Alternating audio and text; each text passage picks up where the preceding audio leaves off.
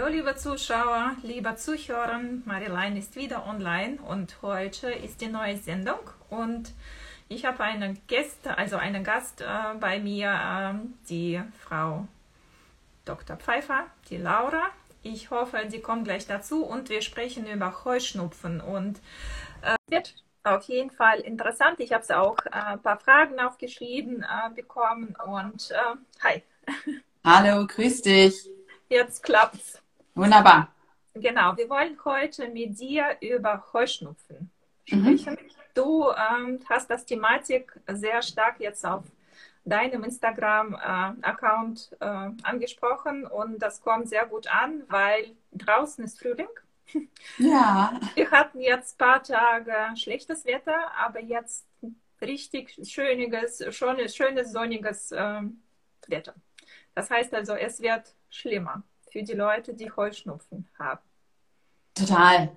Also ja, äh, so, so sehr man sich immer auf den Frühling freut, ich bin leider auch ein bisschen betroffen. Gott sei Dank nicht so stark, aber ähm, ja, manche sehen das tatsächlich als Graus, wobei äh, mittlerweile durch die Klimaerwärmung, ähm, dadurch, dass unsere Winter nicht mehr so tief kalt sind, nicht mehr so lange sind, das ist natürlich Schritt für Schritt, das ist nicht über Nacht passiert, ist die Pollenflugzeit sehr viel ausgedehnter. Also die ersten Pollen gehen meistens schon im Dezember, weit vor Weihnachten los.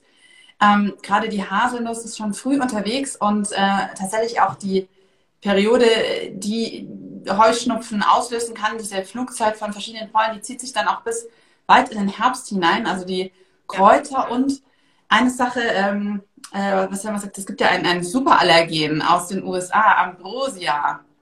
Es ist mit unserem Beifuß äh, verwandt an Kraut, das einfach so hier am, am Wegesrand wächst.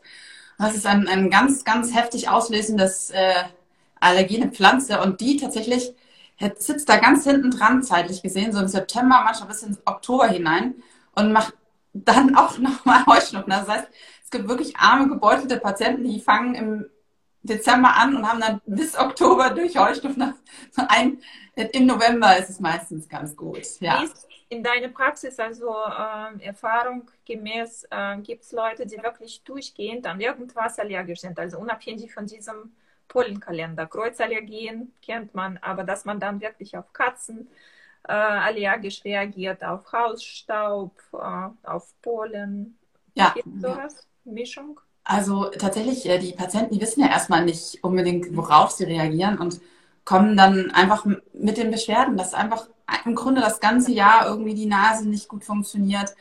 Ähm, wenn sowas längerfristig, also nicht nur ein paar Wochen, Monate im Jahr ist, dann ist häufig aber auch gar nicht mehr so dieser Fließschnupfen, wie man es so klassisch kennt, oder diese Niesattacken, sondern es ist eher so, man kann vielleicht nachts nicht gut schlafen, man, man kriegt schlechter Luft durch die Nase, die Atmung ist einfach ein bisschen verlegt ähm, man ist unfit, unausgeruht. Ähm, das sind manchmal auch so, so schleichende Symptome und die können dann auch über das ganze Jahr, Jahr hinweg äh, da sein. Und ähm, da ist es manchmal ganz schön detektivisch schwierig rauszubekommen, was es denn sein könnte. Natürlich will man erst so ein bisschen mit Fragen und gucken, äh, was, was sind denn für Auslöser da im Alltag oder im Berufsumfeld äh, mhm. äh, da. Und ähm, dann äh, tatsächlich äh, hilft es äh, allgemein, einen äh, Allergietest zu machen, der erstmal so ein bisschen suchend ist, um zu gucken, sind es denn vielleicht ganz verschiedene Baumpollen, die einfach das ganze Jahr hindurch irgendwas, blüht ja irgendwie immer, oder hat der Patient vielleicht sogar ein ganzjähriges Allergen, also einen auslösenden Stoff, zum Beispiel Hausstaubmilbe, mhm. Schimmelpilze,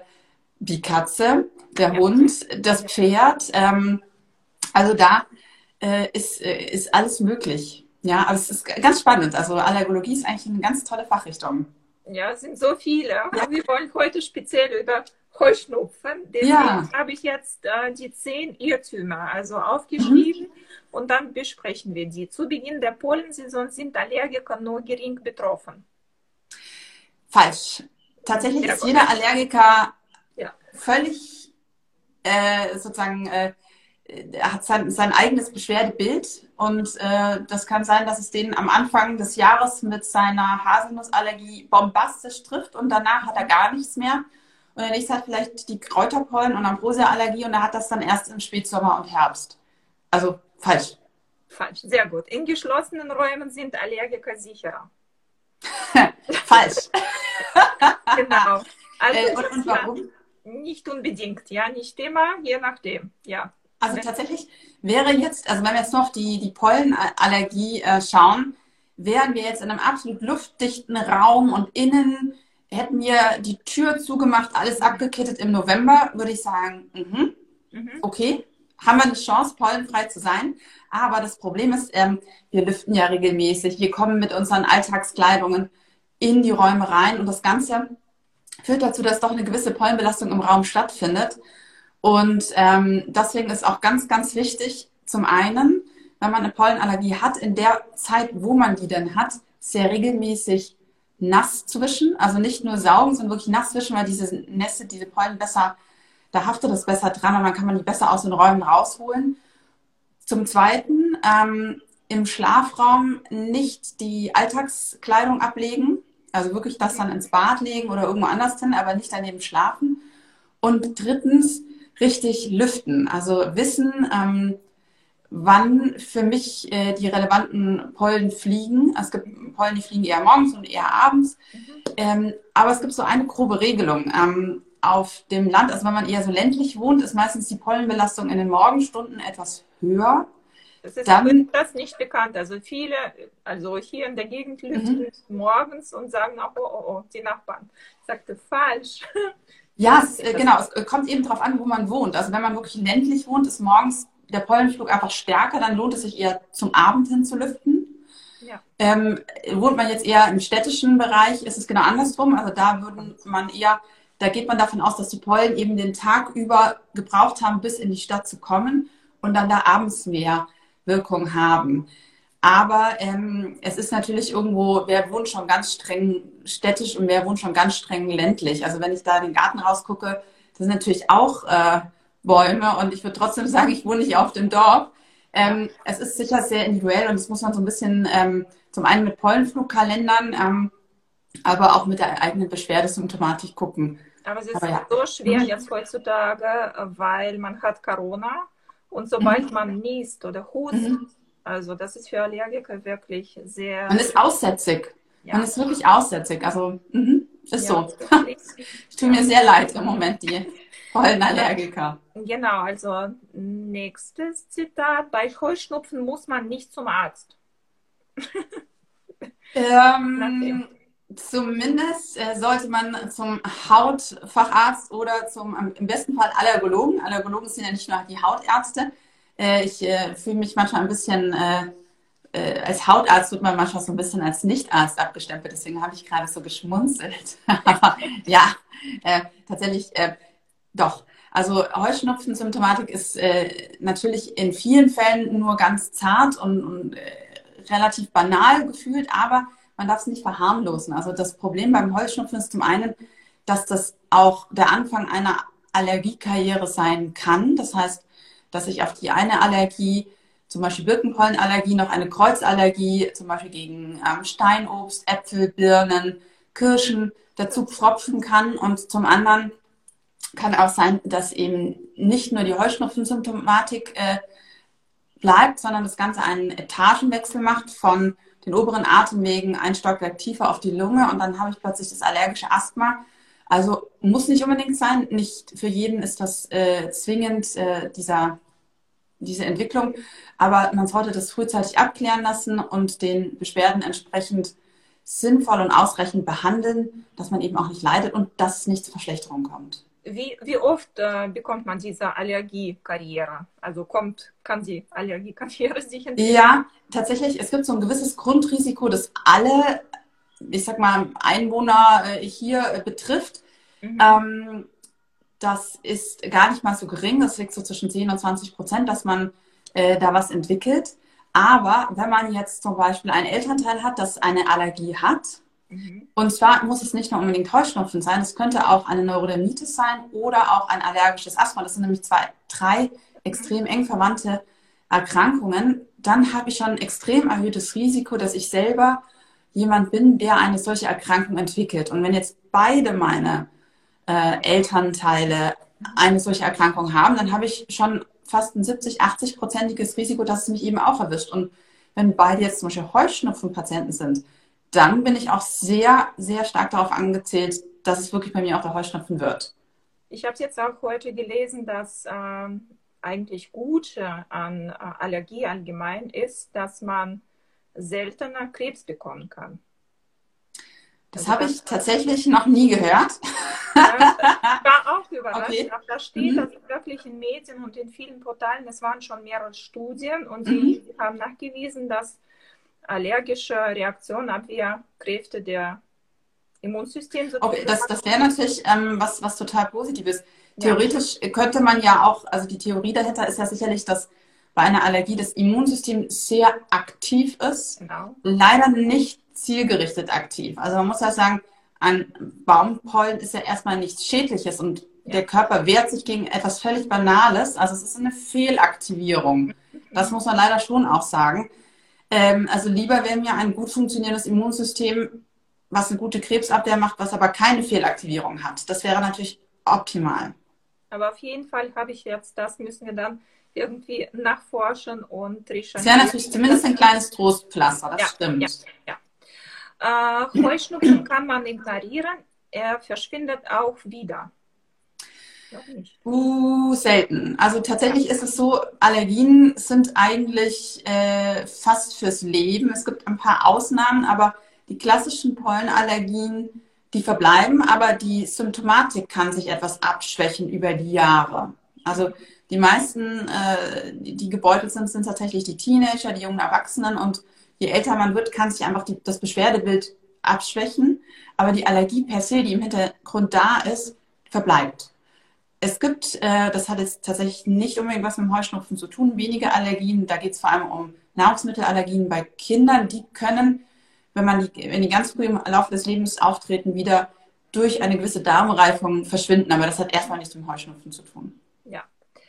Äh, Pollenallergie betrifft nur die Schleimhäute und Atemwege.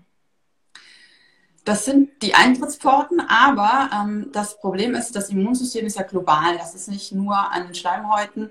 Ähm, der ganze Körper leidet. Also wenn man wirklich jemanden der stark Heuschnupfen hat, fragt, wie es ihm geht, dann sagt er nicht nur, meine Nase läuft, sondern sagt auch, ich bin nicht fit, ich bin nicht einsatzfähig in meinem Alltag, ich merke einfach, dass es mir nicht gut geht. Ich habe vielleicht häufiger Infekte in der Zeit, weil meine Schleimhäute dauergereizt sind. Und ähm, man äh, weiß auch aus großen Studien, dass äh, Schüler, die sehr Heuschnupfen geplagt sind, einfach in der Zeit auch wirklich schlechtere Noten schreiben. Also das ist nicht nur ein Schleimhautproblem. Wenn die Nase läuft und wenn die Augen äh, ganz dick werden, also wenn die Pollen jetzt intensiv fliegen, also am Anfang, ich habe es auch ein Beispiel in Familie, äh, ist ganz schlimm. Ja, ja. das ist so. Genau. Äh, wie ist das mit Cortison? Also man sagt Hände weg von Cortison als Behandlungsmittel. Ich glaube, manchmal kann man davon. Eine gute Frage für den Dermatologen, der sehr gerne Cortison verschreibt. Also die Antwort ist nein. Es gibt äh, ein, ein Wort von weg zu Cortison. Viele, ich habe ganz, ganz viele Mütter mit Kindern in der Sprechstunde, die vor allem mit Neurodermitis kommen, aber auch aus anderen Gründen und die ganz große Angst haben vor Cortison, weil sie immer denken, das schadet meinem Kind. Und das ist ja erstmal ein wichtiger Gedanke, das ist sehr mütterlich gedacht. Es hat sich extrem gewandelt, äh, was, was ist Cortison überhaupt. Vor 50 Jahren gab es im Grunde ein Cortison, das war für den ganzen Körper sehr belastend.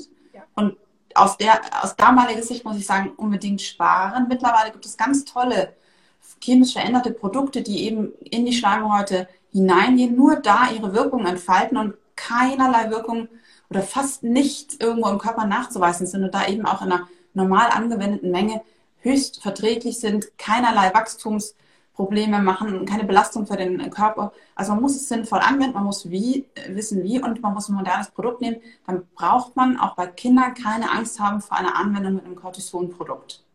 Okay, das ja. ist auch gut zu wissen. Ähm, also auf jeden Fall bei Dermatologen, Allergologen nachfragen und nach genau. Packungsanweisung und dem Arztanweisung äh, Cortison auch als Behandlungsmittel verwenden, keine Angst haben. Nach dem Pollenflugsaison gehen die Allergiesymptome zurück. Ähm, in vielen Fällen ja. Also wenn ich jetzt nur eine singuläre Allergie habe gegen Birke, dann ist sobald die Birke eben nicht mehr blüht, das Beschwerdebild fast weg. Das Einzige, was man noch beachten muss, ist, dass man eben im, zu Hause die, sag mal, die Pollen, die ähm, in meinem Zuhause sind, wo ich nicht gut geputzt habe, die bleiben eben so lange da, bis ich die da auch rausgewischt habe. Also das ist manchmal so ein bisschen das Thema, dass wenn ich da irgendwelche Räume betrete, die ich dann vielleicht zwei, drei Monate nicht betreten habe und äh, da eine Staubaufwirbelung kommt, dann kann man tatsächlich wieder Beschwerden haben, weil eben die Pollen doch so schnell nicht zerfallen. Aber ja, im Grunde ist nach, nach dem Flug im besten Fall erstmal Ruhe. Genau, man sagt also, dass im Winter äh, die Heuschnupfenzeit als Auszeit anbetrachten. Wird. Ja, nur leider wird die, diese kleine Insel immer kleiner, wie ja. vorher schon gesagt, durch diese Erwärmung und die längere Flugzeit äh, wird die Insel ganz, ganz klein mittlerweile.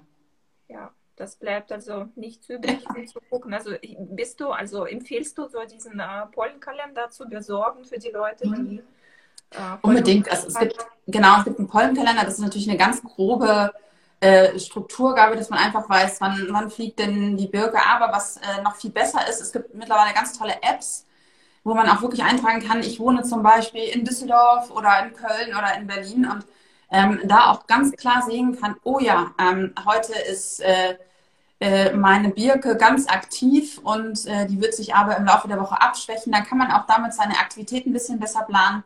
Das ist super. Also das äh, hat sich ganz toll für die Allergiker äh, gewandelt. Tageskalender, so, so, so wann, wann du meistens hustest, dann zur Abendstunde oder in der Nacht, äh, sowas oder eher nicht? Entschuldigung, ich habe äh, die Frage. Für, für Symptome, also für Symptomatik, also auch so ein Tagesbuch zu führen, hilft das auch?